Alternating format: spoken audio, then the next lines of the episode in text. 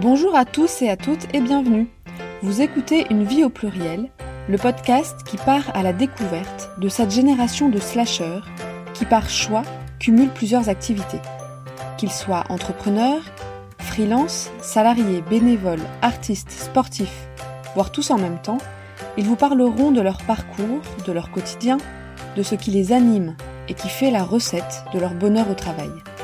Dans ce podcast, vous serez aussi amené à entendre le point de vue d'entreprise ou de spécialistes sur ces profils qui n'ont pas toujours été atypiques et qui demain, je n'en doute pas, peupleront largement le futur monde du travail.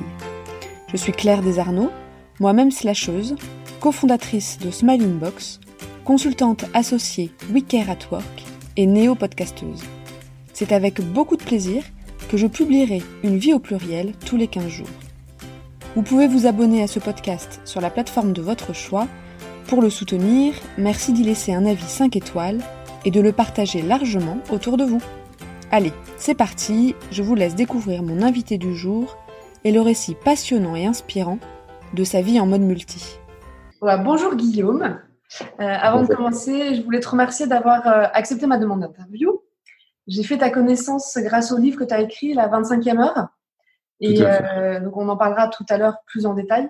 Mais euh, voilà, c'est un bouquin moi que j'ai découvert euh, cet été, donc assez récemment, grâce à Anne-Sophie, mon associée chez at Work, pour gagner en productivité dès la rentrée. Donc, ça faisait partie des bonnes résolutions de l'été. Donc, merci à toi. Peux-tu nous en dire un peu plus sur toi? Je m'appelle Guillaume, j'ai 35 ans et j'habite Paris. Euh, je suis entrepreneur et papa, euh, ce qui, euh, de, prime abord, peut sembler une combinaison un peu difficile parce que c'est à la fois les enfants et les entreprises demandent beaucoup d'attention. Mais en fait, avec le recul, je pense que c'est une, en fait, c'est une super combinaison parce que l'entrepreneuriat est ce qui apporte vraiment le, le, plus de flexibilité dans sa vie, puisque on est les seuls, euh, en tout cas, on, s'engage sur, euh, nous, sur notre propre résultat sans avoir de patron qui, qui nous demande de faire du temps de présence. Et, euh, et du coup, bah, typiquement aujourd'hui, grève, grève générale des transports à Paris, pas école. Et du coup, voilà, cet après-midi, je vais m'occuper de ma fille et c'est quand même hyper pratique, du coup, d'avoir cette, cette grande, grande flexibilité. Donc, tu es entrepreneur. Est-ce que tu peux nous en dire un peu plus sur ton ou tes activités Tu vas nous faire découvrir? Initialement, euh, moi j'ai j'ai développé un, média qui s'appelle Merci Alfred, hein, qui est un média masculin euh, euh généraliste, on va dire. J'ai passé la main il y a à peu près, il y a, presque trois ans maintenant.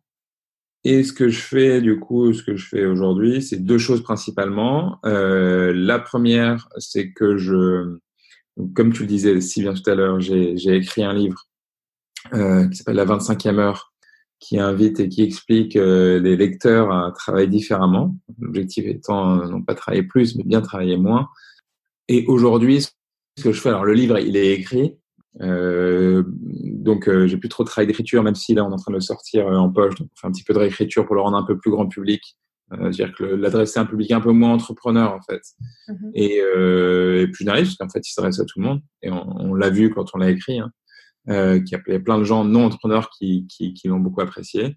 Et euh, donc au-delà de l'écriture de ce livre bah, j'interviens dans pas mal de pas mal de boîtes pour faire des conférences. Donc sur le sujet de la productivité? Ouais. Sur, sur, sur, expliquer que travailler beaucoup c'est pas une fatalité qu'on peut travailler différemment. Donc il y a, ouais, il y a pas mal de grosses boîtes aujourd'hui qui ont compris que euh, l'équilibre vie pro vie perso était une énorme demande. Hein. Il y a un chiffre qui dit que je crois que 93% des millénials euh, estiment que leur équilibre vie pro vie perso est important, mais seulement 7% sont contents. Donc c'est un énorme différentiel.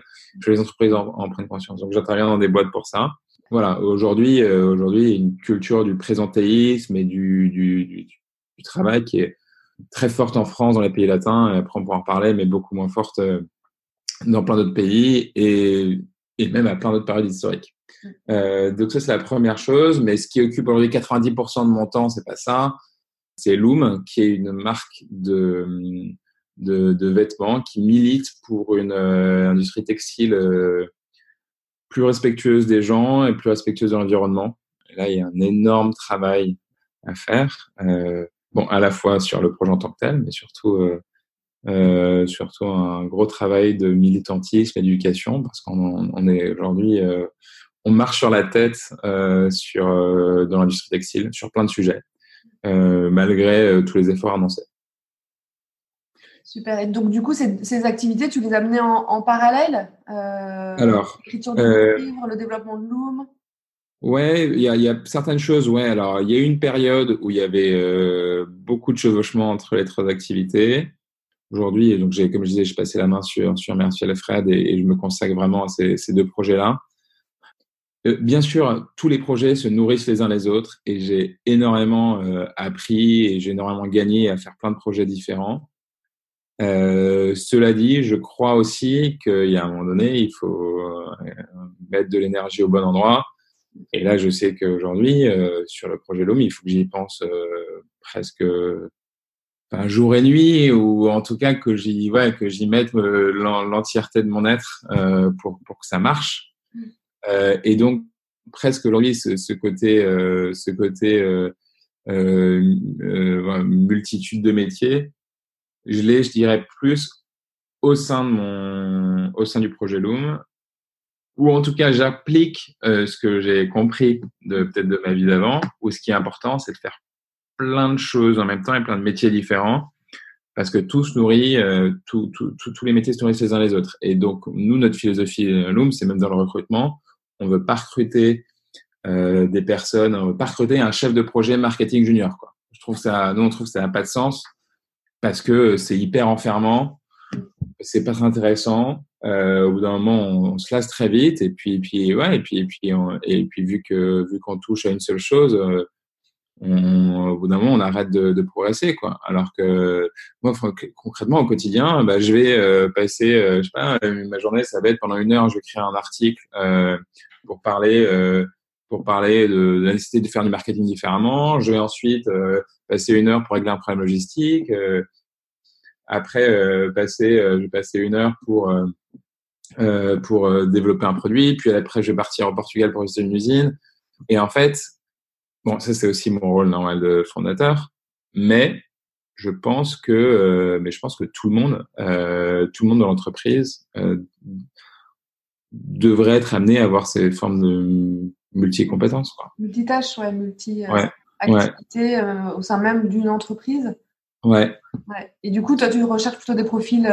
est-ce que c'est facile de, de trouver ces profils-là Ou est-ce que tu t'aperçois que c'est plus difficile Parce que c'est vrai que euh, comme tu dis, euh, aujourd'hui, le marché du travail, c'est euh, dans des cases.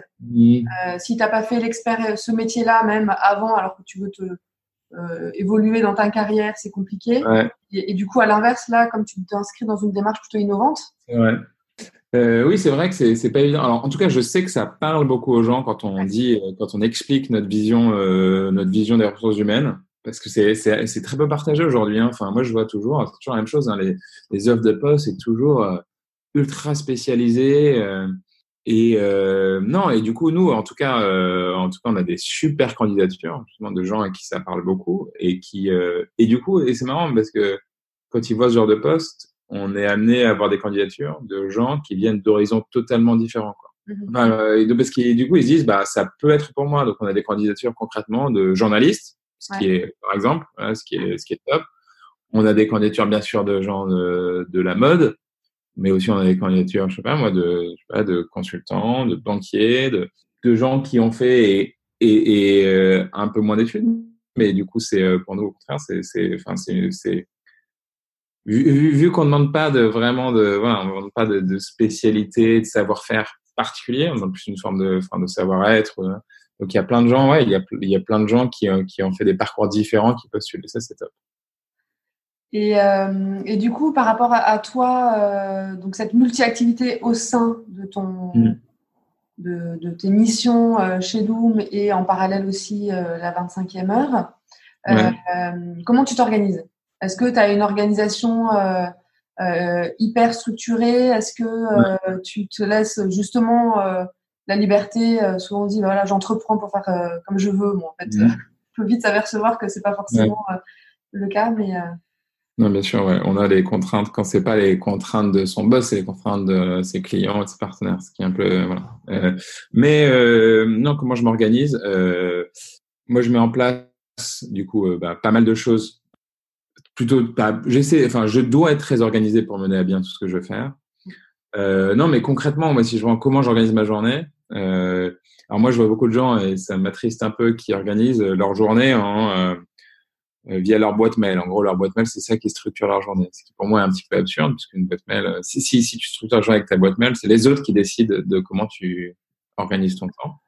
Alors, ce qui est essentiel, c'est justement euh, d'être propriétaire, de définir soi-même ses, priorités euh, et de définir et d'avoir un emploi du temps qui correspond. Et donc, c'est pour ça que moi, ce qui définit aujourd'hui mes journées, ce qui cadre mes journées, c'est mon, c'est mon agenda qui est assez structuré, alors qu'il y a très peu de réunions et de rendez-vous, euh, parce que j'essaie de les éviter au maximum.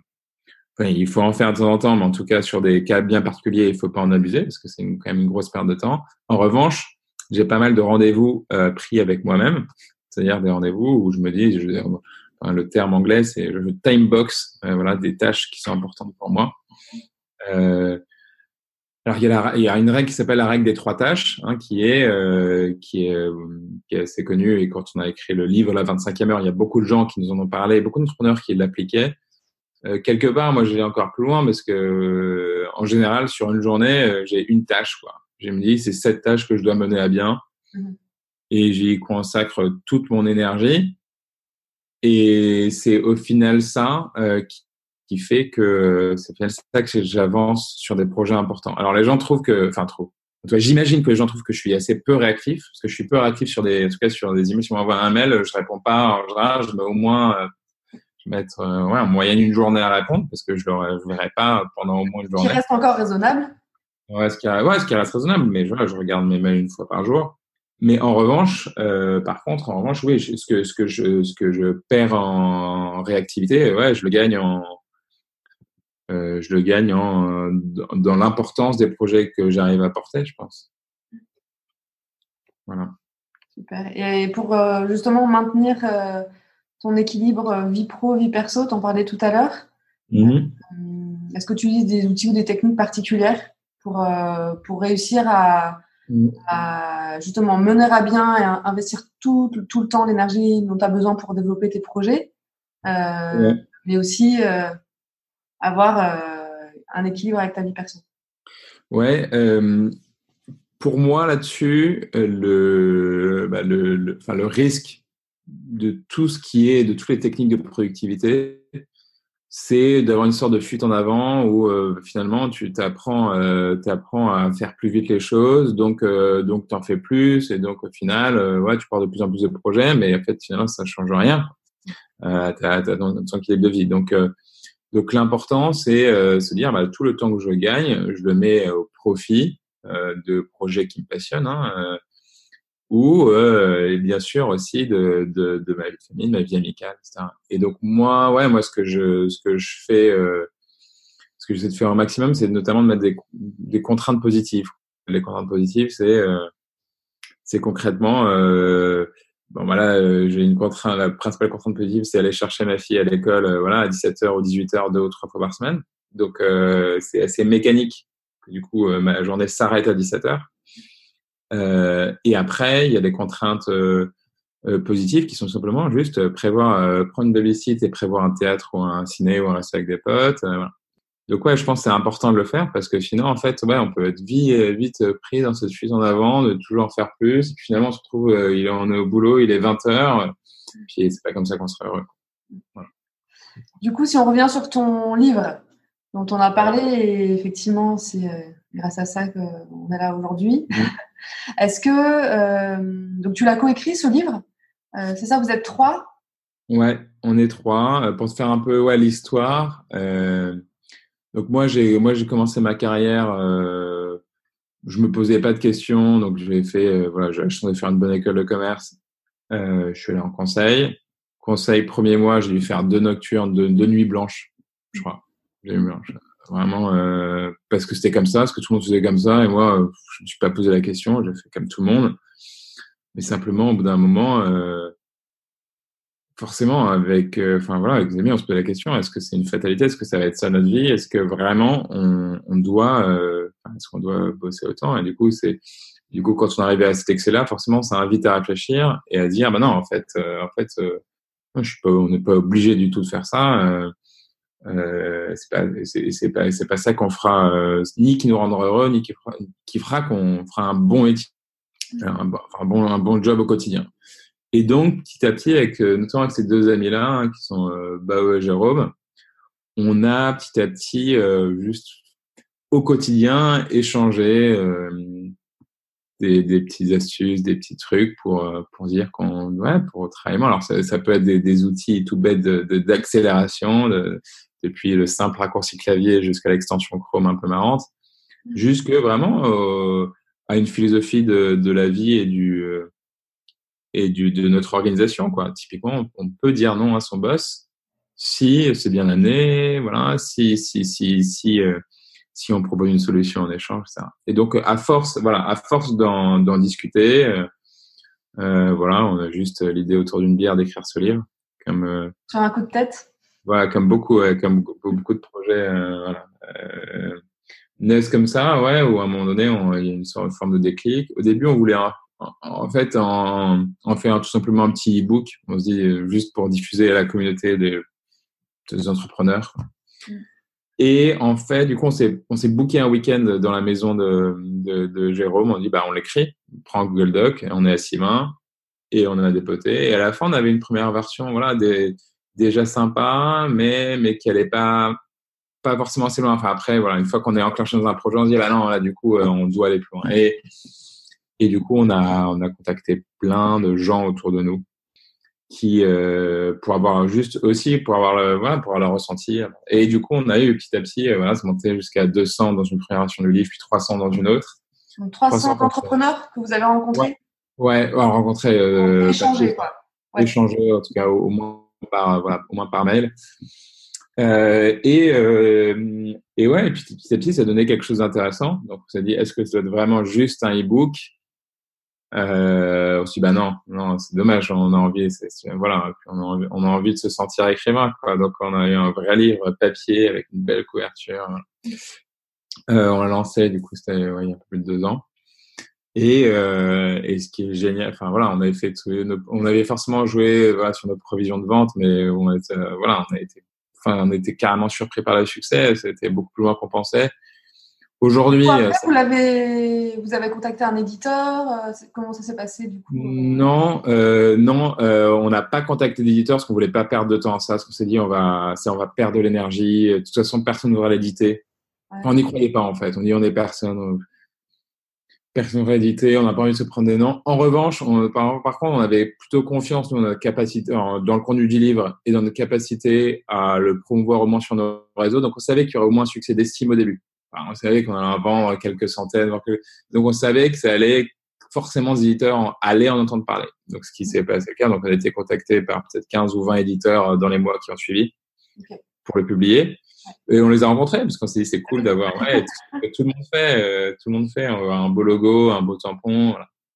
Et en fait, c'est plus en discutant avec eux qu'on qu a qu'on comprenait pas exactement ce que ça allait nous apporter. En fait, ça marchait déjà très bien, les gens l'achetaient. Euh. Donc, euh, donc voilà, donc voilà, donc, donc en fait, on a dit non à tout le monde. Euh, on a tout le monde, puis on a continué, euh, on a continué comme ça. Alors, le, et puis le livre était un, l'avantage, c'est que le livre était imprimé à la demande. Ouais. Euh, donc, vous pouvez même faire changer une virgule à un moment donné, et puis d'un seul coup, c'était pris en compte, donc c'était assez cool. Euh, après, ce qui nous, voilà, donc on a vendu 30 000. Euh, donc ce qui est, ce qui est enfin, vraiment bien pour un livre grand format, hein, qui est même pas en poche. Donc c'est vraiment juste un grand format 30 000. Et du coup, à la suite de ça, là, enfin là, c'était plus, ré, plus récemment, là, en fait, il y a quand même quelque chose qui nous frustrait, c'est les libraires qui nous contactent, disant on veut distribuer le livre. On là, bah non, on peut pas parce que si on vous envoie un livre, nous, ça nous coûter plus cher que ce que vous le vendez. Donc, euh, euh, donc, on a été approché par des livres de poche, hein, ce qui est le second livre de seconde vie du livre.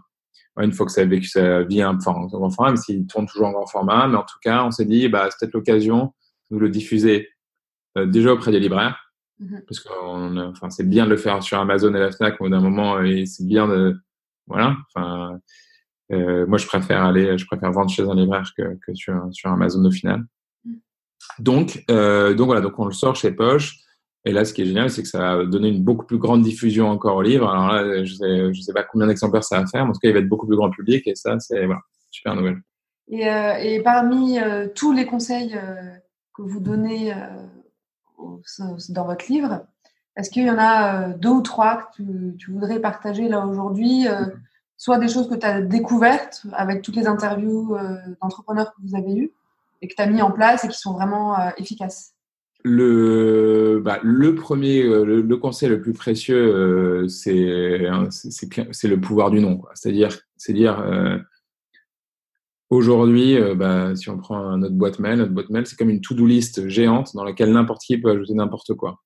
Donc, si on si, si, on n'a pas ce filtre, euh, on n'a plus de vie. Donc, euh, et, et, ça, et c'est a priori de pire en pire, au fur et à mesure que sa carrière augmente, de plus en plus de sollicitations. Donc, donc, euh, donc, euh, donc, ça ne peut que s'aggraver. Donc, l'idée, c'est de, en fait de connaître bien ses objectifs, euh, clairement, euh, donc que ce soit les, ces objectifs euh, de chaque jour, de chaque semaine, de chaque mois, de chaque année, pour dire maintenant, bah je, voilà, je connais mes objectifs et ça, ça rentre pas dans mes objectifs, donc je décline. Ouais. Euh, et l'autre chose, c'est de se dire, en fait, c'est, je, vais, je vais vexer personne si je dis non, quoi. Si c'est juste, il faut juste parfois prendre une minute à expliquer un non, c'est beaucoup plus fort que dire oui, un semi-oui, puis s'engager un truc dans lequel on peut pas motiver, qu'on va mal faire. C'est la pire des choses.